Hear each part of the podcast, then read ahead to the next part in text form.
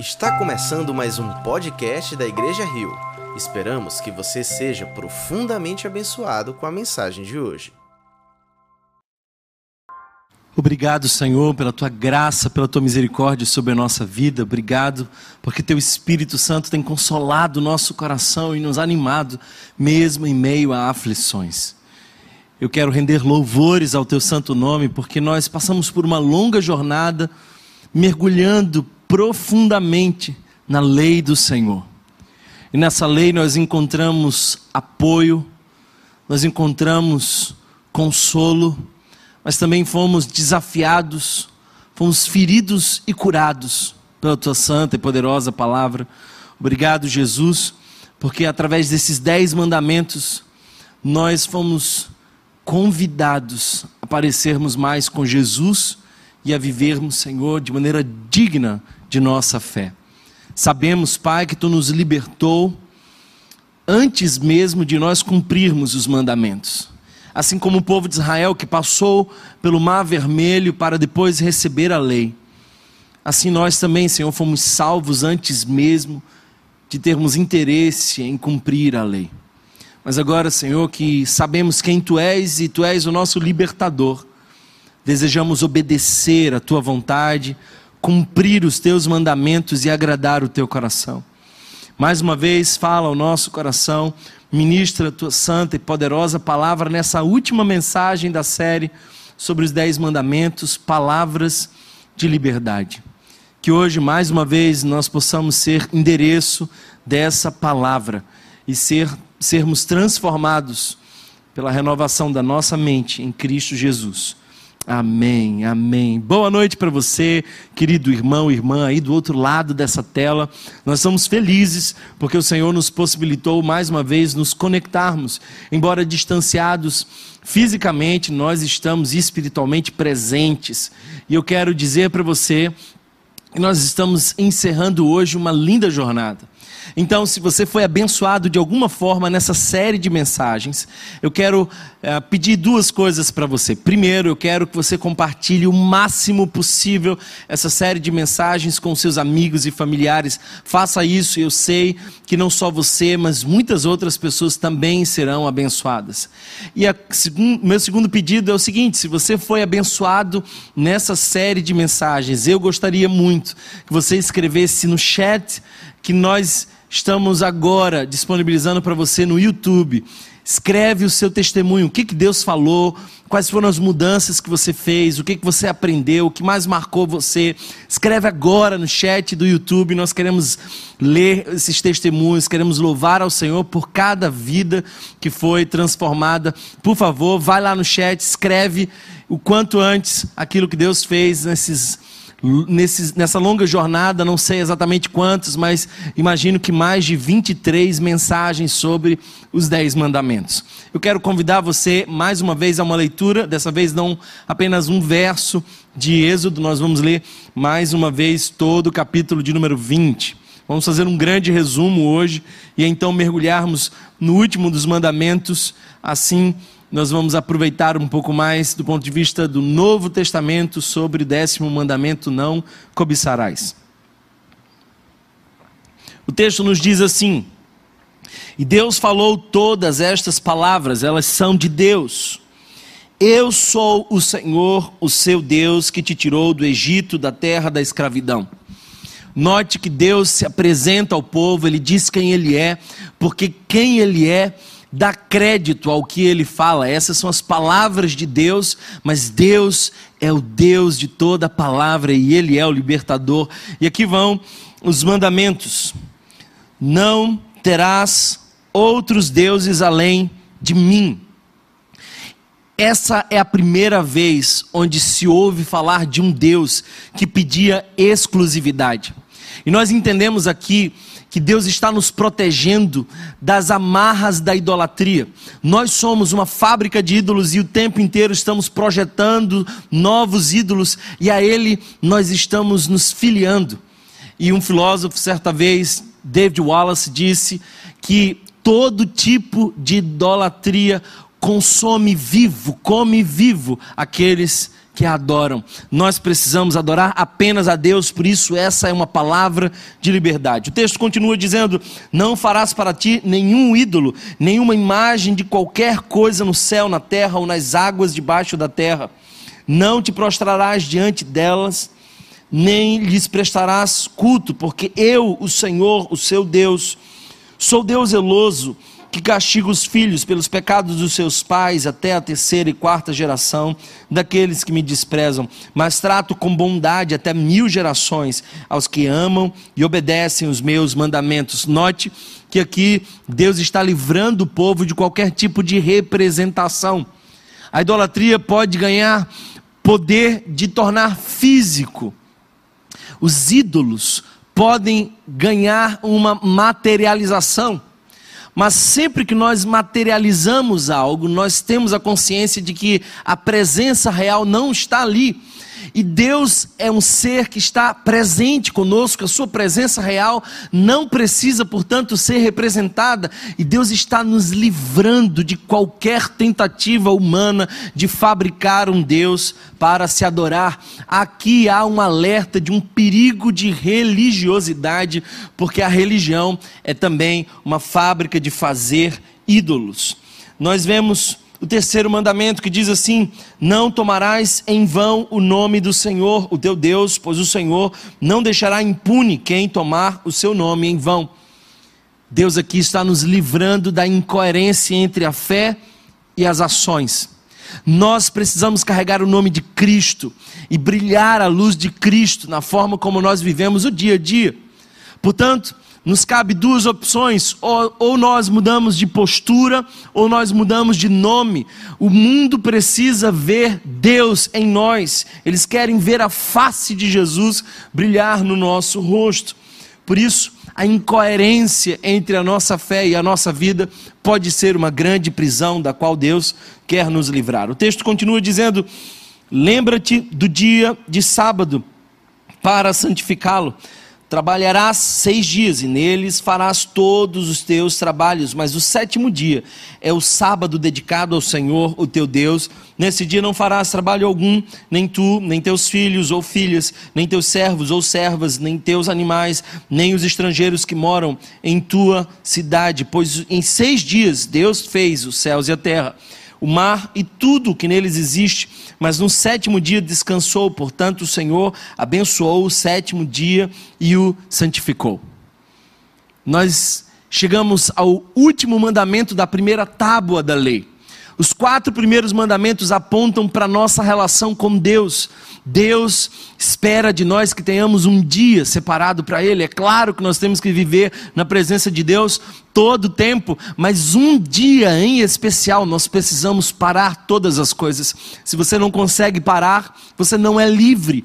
Livre é aquele que consegue parar porque sabe que Deus não para, mas trabalha ao seu favor. Esses são os quatro primeiros mandamentos que ensinam acerca da nossa relação com Deus. Vamos agora à segunda tábua da lei que diz: honra teu pai e tua mãe, a fim de que tenhas vida longa na terra que o Senhor, o teu Deus, te dá.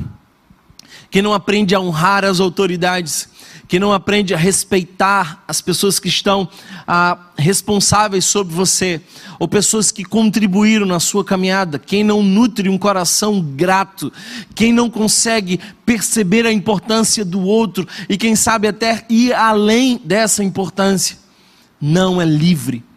Livre é aquela pessoa que consegue perdoar as mágoas antigas, até mesmo das pessoas mais importantes para nós, os nossos pais, que muitas vezes nos ferem. Quem honra a Deus precisa também honrar aos seus pais, e esse é um gesto de liberdade, há uma liberdade em acolher a autoridade. Livre não é aquele que não tem autoridade sobre si, mas é aquele que acolhe ela com alegria, porque é bom é termos autoridade. Nós temos esse princípio claro aqui no quinto mandamento. O sexto mandamento nós vemos: não matarás. Deus nos chama a vivermos em prol da vida. Todo tipo de morte, qualquer que seja, mesmo ah, uma simples palavra dita a alguém, é desprezar a criação de Deus, porque Deus criou as pessoas, Ele é o autor dessas pessoas. Então, quando nós matamos alguma coisa, nós estamos matando aquilo que Deus criou. Qualquer pessoa é obra das mãos do Senhor. Não adulterarás, esse é também um mandamento de liberdade, porque está enlinhado num pecado, está aprisionado nos seus desejos mais profundos, aquele que se rende ao adultério, mesmo que nas instâncias profundas do seu coração. Mesmo que você nunca tenha ido às vias de fato, mas se os teus pensamentos são como um bordel, você precisa arrepender-se, porque você tem coisificado o outro, você tem sido conduzido pelos seus impulsos animais e Deus nos conduziu pela Sua palavra e não nós pelos nossos impulsos. Por isso, não adulterará. É um mandamento de liberdade. Não furtarás. Nós precisamos entender, queridos irmãos, que há limites para nós e que a simplicidade é também um lugar de segurança. Portanto, nós não podemos tomar aquilo que é do outro, nem nos impor para aquilo que é do outro. O texto continua nos dizendo: não darás falso testemunho contra o teu próximo. A nossa palavra tem que ser sim ou não. E o que passar disso é do maligno. Nós precisamos ser as pessoas da verdade numa geração de fake news. Nós precisamos ser confiáveis naquilo que nós dizemos. Nós fomos chamados a vivermos a semelhança de Cristo Jesus e não apenas ele falava a verdade, mas ele é a verdade. Portanto, nós precisamos também andar na luz da verdade, porque as mentiras, elas vão nos enredando e nós quando menos percebemos, estamos presos em histórias que nós contamos para falsificar a nossa própria imagem. Sejamos aqueles que andam na luz e não mentem contra o próximo. Quando nós mentimos a alguém, nós estamos julgando que somos mais importantes do que essa pessoa. Nós estamos tentando ser Deus, modificando o nosso futuro, criando novos fatos, tentando criar um ambiente que possa nos proteger. Mas aqui nós chegamos ao último mandamento da segunda tábua da lei. Note que esses seis últimos mandamentos nos mostram como nós podemos reagir diante do próximo. Os quatro primeiros nos dizem como nós temos que nos relacionar com Deus mas os seis últimos, como nós temos que nos relacionar com o próximo. Eu quero ler com você esse último mandamento e precioso mandamento: não cobiçarás. E se você não assistiu a mensagem do último domingo, nós falamos bastante sobre esse precioso mandamento. Mas agora, à luz do Novo Testamento, eu quero explorar um pouco mais esse texto. E eu quero convidar você a lermos juntos a carta de Paulo a Timóteo, a primeira carta de Paulo a Timóteo. Nós vamos ler o capítulo de número 6, os versos 6 em diante. Então, note comigo que Paulo está ensinando Timóteo alguns perigos que a cobiça traz. E Paulo não apenas está fazendo alguns alertas, mas ele também está dizendo a Timóteo que é uma fonte de alegria e piedade o contentamento.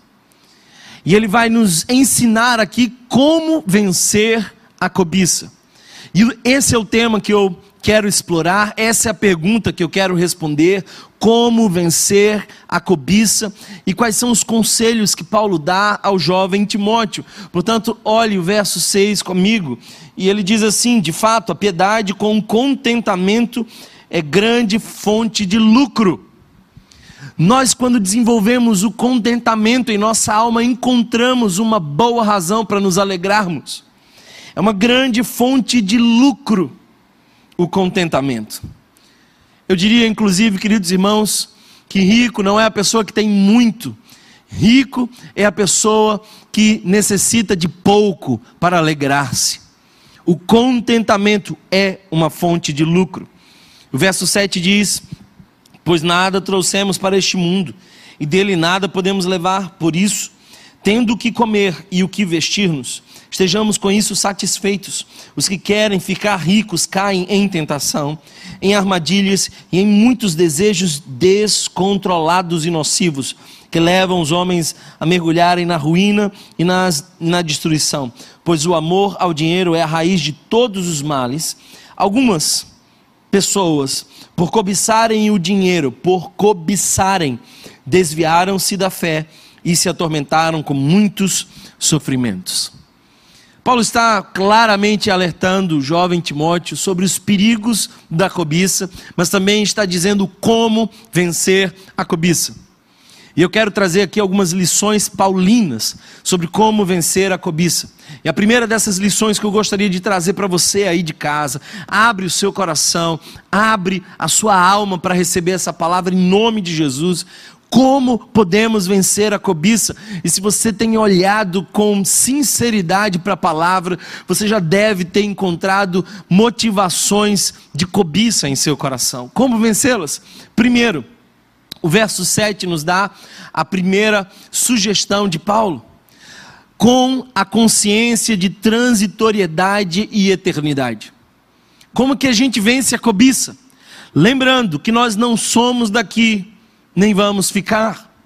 Note que o texto nos diz claramente no verso 7: Pois nada trouxemos para este mundo, e dele nada podemos levar, estamos de passagem, nós somos cidadãos da eternidade.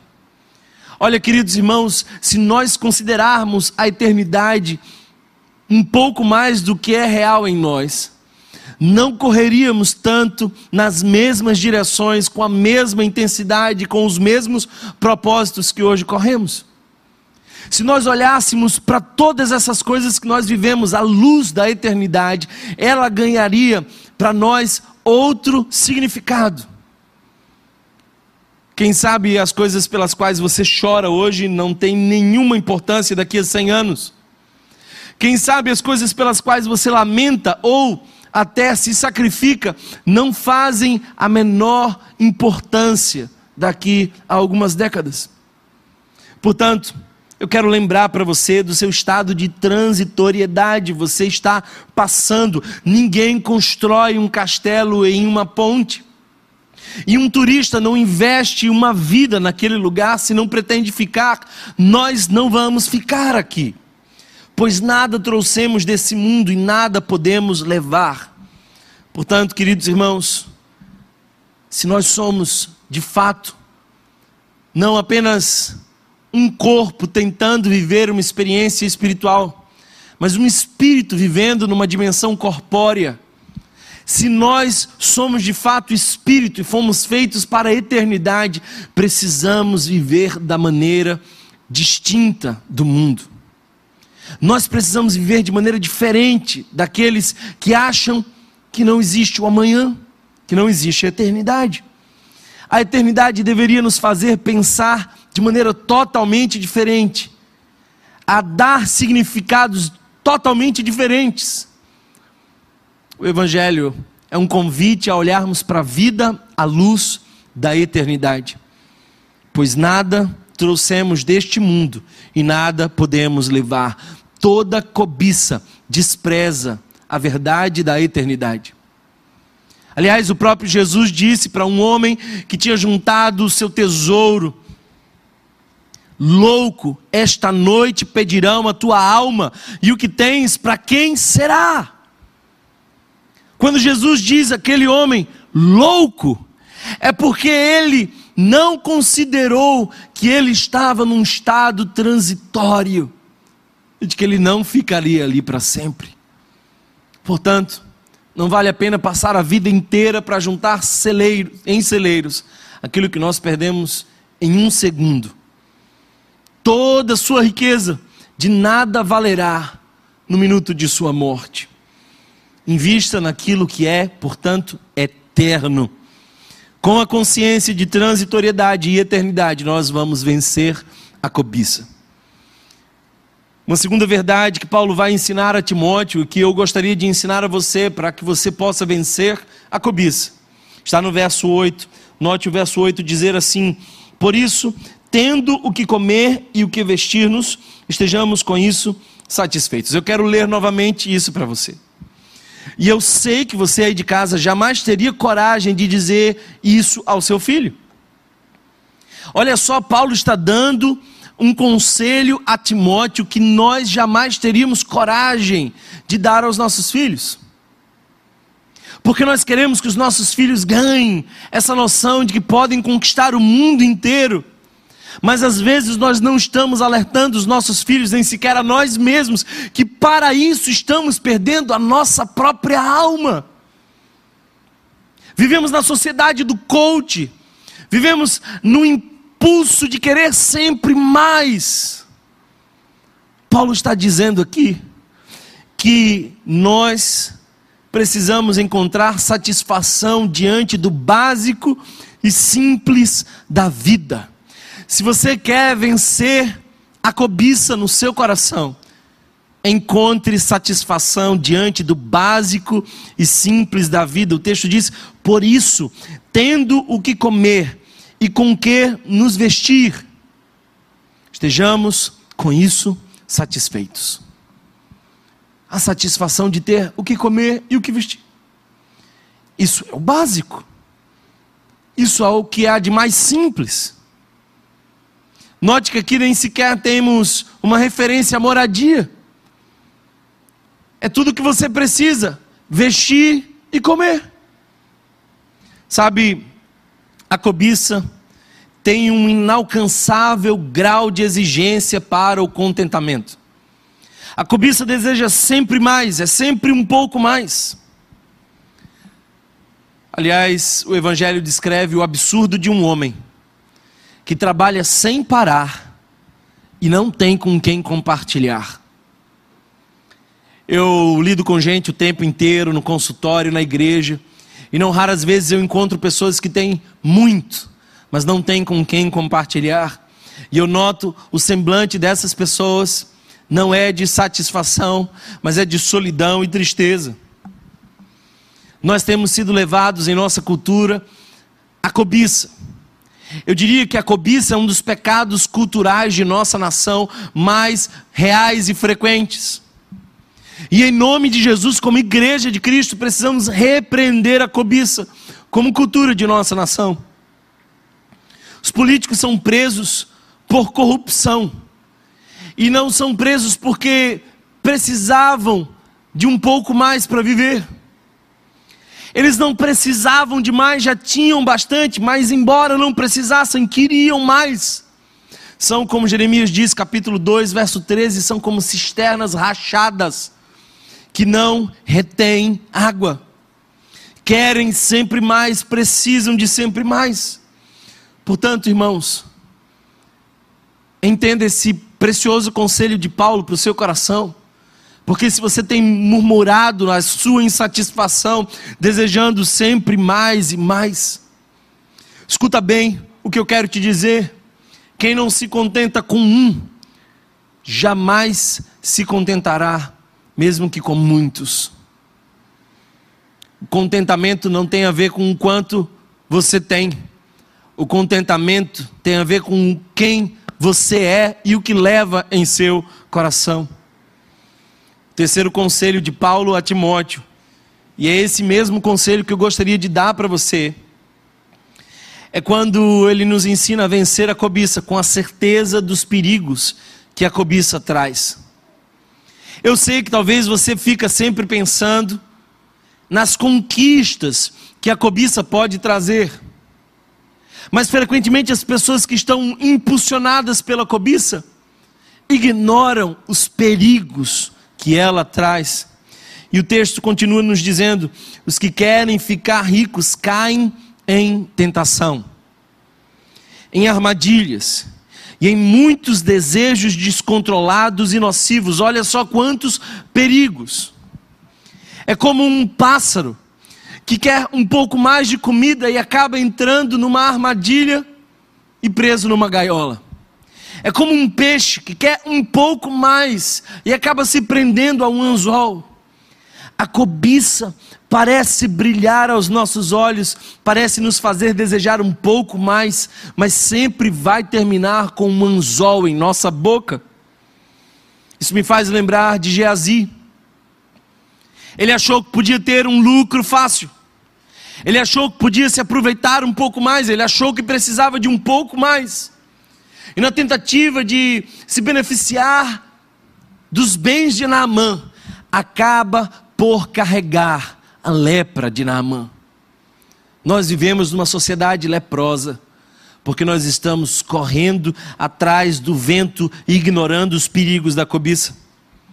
Existem muitos perigos, queridos irmãos. O texto diz que nós caímos em tentação. Infelizmente, a tentação de muitos irmãos dessa igreja é investirem tanto nos seus trabalhos, na tentativa de ascenderem profissionalmente, que já não tem mais tempo para investirem na sua relação com Deus e na sua comunidade local. Quantas vezes eu ouvia desculpa de algumas pessoas, eu tenho trabalhado muito, eu trabalho em duas ou três empresas. Sabe o que faz essas pessoas se sufocarem com excesso de trabalho? Cobiça. Cobiça. Frequentemente eu vejo pessoas que dão passos enormes, com compras maiores do que era necessário, com dinheiro que não tem, para impressionar algumas pessoas de quem não gostam, por conta da cobiça. Precisamos reconhecer que somos como Geazi, mal intencionados, correndo atrás de lucro e voltando para casa com lepras, lepras terríveis em nossa alma, em nossa família, na nossa forma como vivemos. Nunca estivemos tão doentes, porque nunca corremos tanto atrás do vento. Somos levados pela cobiça, de tal modo que nós não conseguimos mais aproveitar o simples da vida, numa gargalhada em volta da mesa, um bom feijão com arroz, um dia de chuva gostoso, um vento suave no rosto. A simplicidade da vida deveria nos cativar, mas nós estamos correndo atrás de algo que nem sabemos se vamos alcançar. Como um hamster numa roda que não tem fim. Acordando para trabalhar, trabalhando para comprar comida, comprando comida para ter onde dormir, dormindo para voltar para o trabalho, sem nenhuma sem nenhum propósito de viver a cobiça traz alguns perigos. Mas o texto continua. E eu quero lembrar para você ainda uma quarta lição de Paulo. Se é verdade, queridos irmãos, que nós precisamos vencer a cobiça com a certeza dos perigos que a cobiça traz, mas nós também precisamos da clareza das consequências da cobiça. Não apenas dos perigos, mas das consequências.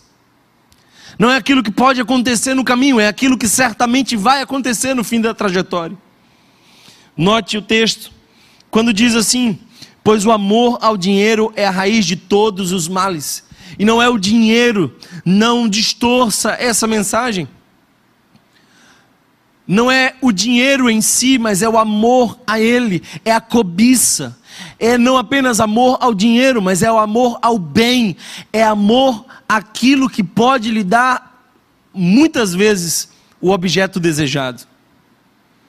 Esse amor pelo poder de ter o objeto desejado e satisfazer momentaneamente a sua cobiça é a raiz não de alguns, não da maioria, mas de todos os males, diz Paulo. E aí Paulo vai continuar dizendo: algumas pessoas, por cobiçarem o dinheiro, desviaram-se da fé e se atormentaram a si mesmas com muitos sofrimentos. Atormentaram-se com muitos sofrimentos. Olha aqui algumas consequências. A primeira delas é desviaram-se da fé.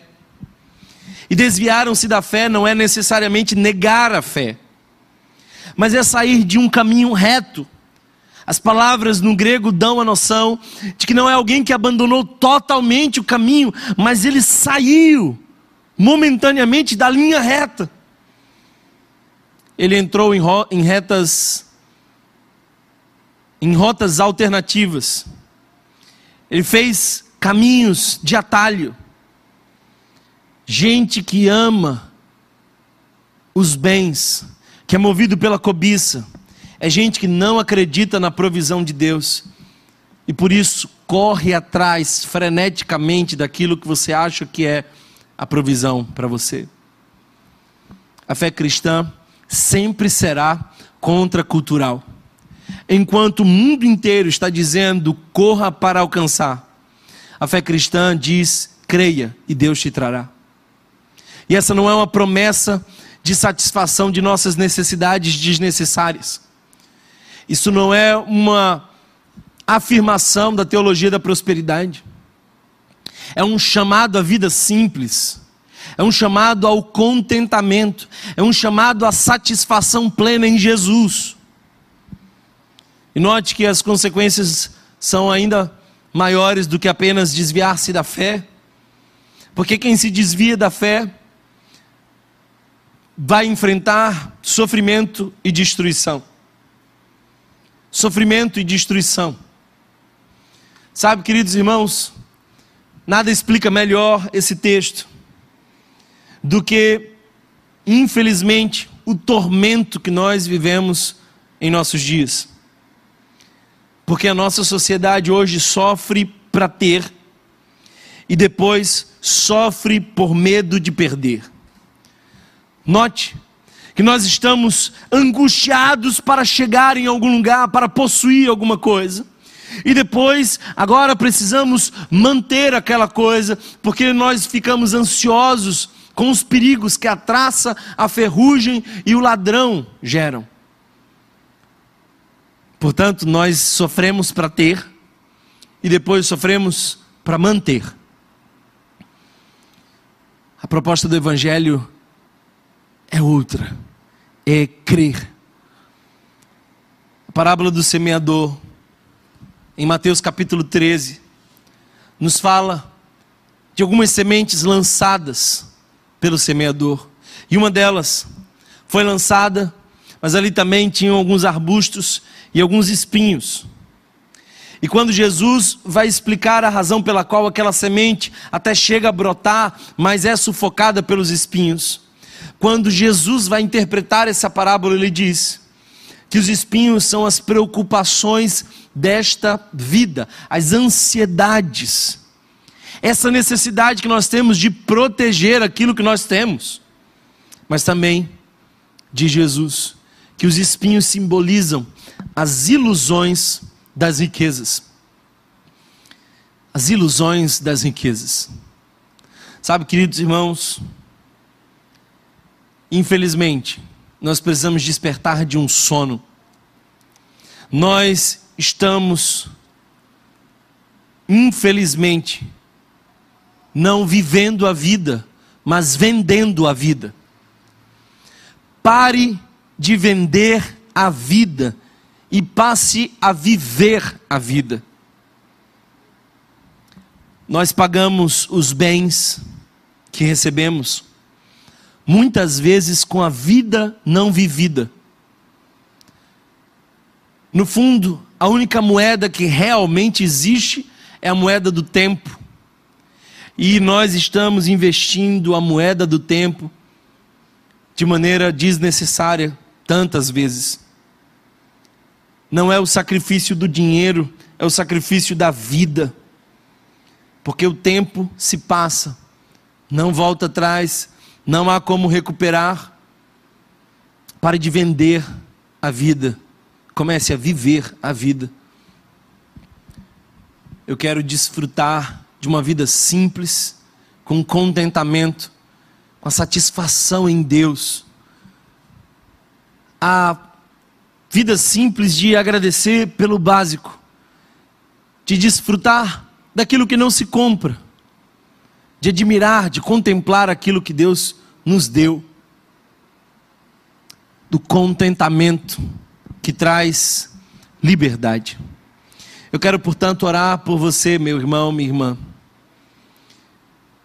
E se você entendeu a prisão da cobiça, eu te convido à liberdade da generosidade, porque a generosidade é a verdadeira teologia da prosperidade. nós possamos permanecer firmes na fé, que nós possamos lembrar desses conselhos que Paulo nos dá. E se você quer vencer a cobiça, lembre-se do seu estado de transitoriedade e do seu chamado à eternidade. Se você quer vencer a cobiça, aprenda a se satisfazer com o básico e a desfrutar do simples, porque é isso que Paulo diz. Se você tem com o que comer e com o que se vestir, esteja com isso satisfeito. Lembre dos perigos da cobiça, e não são poucos. Você pode cair em tentação, em armadilhas, em desejos descontrolados, na compulsão tão nociva à nossa alma. Se você quer vencer a cobiça, você precisa ter clareza acerca das consequências dela. E uma das terríveis consequências é de que ela nos desvia da fé, porque quem caminha pela fé precisa caminhar na dependência de Deus e não movido pela cobiça. A consequência disso é certamente sofrimento e uma semente sufocada por espinhos. Eu espero que ao final dessa longa jornada com os Dez Mandamentos, você possa ser um terreno fértil, onde a semente poderosa do Evangelho venha a frutificar a cem por um. Eu espero sinceramente que o Espírito Santo faça o que eu não posso fazer. Que ele alcance nesse momento o seu coração, a sua família, que mude a realidade da sua vida por completo e que você possa ter prazer na lei do Senhor. Porque o Salmo primeiro diz que feliz é o homem que não se detém no caminho dos pecadores, que não se assenta na roda dos escarnecedores, antes o contrário disso. E o contrário disso é antes o seu prazer está na lei do Senhor e nela medita dia e noite. Será como árvore plantada junto ao ribeiro de águas, que ao seu tempo floresce, frutifica. A lei do Senhor não foi feita para nos proibir, mas para nos fazer prosperar, para nos fazer frutificar, para nos fazer livres. Por isso eu quero orar por você e por mim e que o Espírito Santo tenha misericórdia de nós e nos ajude a ter prazer em obedecer à lei do Senhor. Pai, obrigado pela tua graça, pela tua misericórdia, pelo teu amor. Obrigado pela tua palavra poderosa, mais penetrante do que espada, Senhor, de dois gumes. Eu peço, Espírito Santo, que tu venha convencendo a cada um do pecado, da justiça e do juízo e que a tua lei poderosa seja um deleite para o nosso coração. Que nós tenhamos prazer em obedecer e glorificar o teu nome, não para receber de ti salvação, mas porque já por ti fomos salvos. Senhor, a lei nos faz implorar pela graça, e a graça nos faz desejar a lei. Portanto, que assim seja em cada um desses que me ouviram ao longo dessas tantas pregações. Eu oro, Senhor, para que não sejamos apenas ouvintes, mas também praticantes da palavra, em nome de Jesus. E que o amor de Deus, o nosso eterno e bondoso Pai, que a graça revelada no nosso Senhor e Salvador Jesus Cristo, que a comunhão e as consolações do Divino Espírito Santo sejam com todos nós, hoje e para todos sempre. E você aí de casa diz: Amém. Deus abençoe você. Boa noite, bom descanso. E nos vemos nesse domingo no especial de Páscoa. Eu quero convidar você a convidar o máximo de pessoas que você puder. Nós estamos preparando algo muito especial de fato será um dia marcante para a nossa igreja Rio. Portanto, às 10 da manhã, especial de Páscoa, vamos celebrar juntos aquilo que Deus fez por nós. Ele nos deu vida vencendo a morte. Ele ressuscitou a razões para celebrar. Deus abençoe vocês. Fiquem todos na paz de Jesus.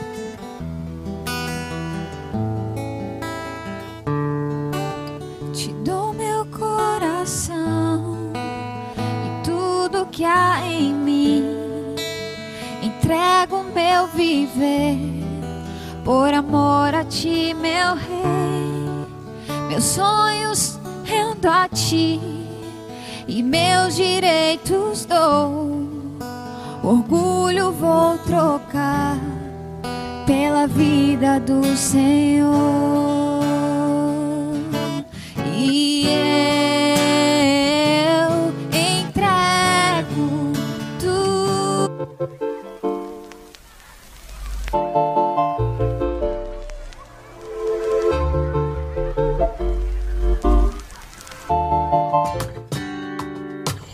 Muitos me perguntam qual é a vontade de Deus.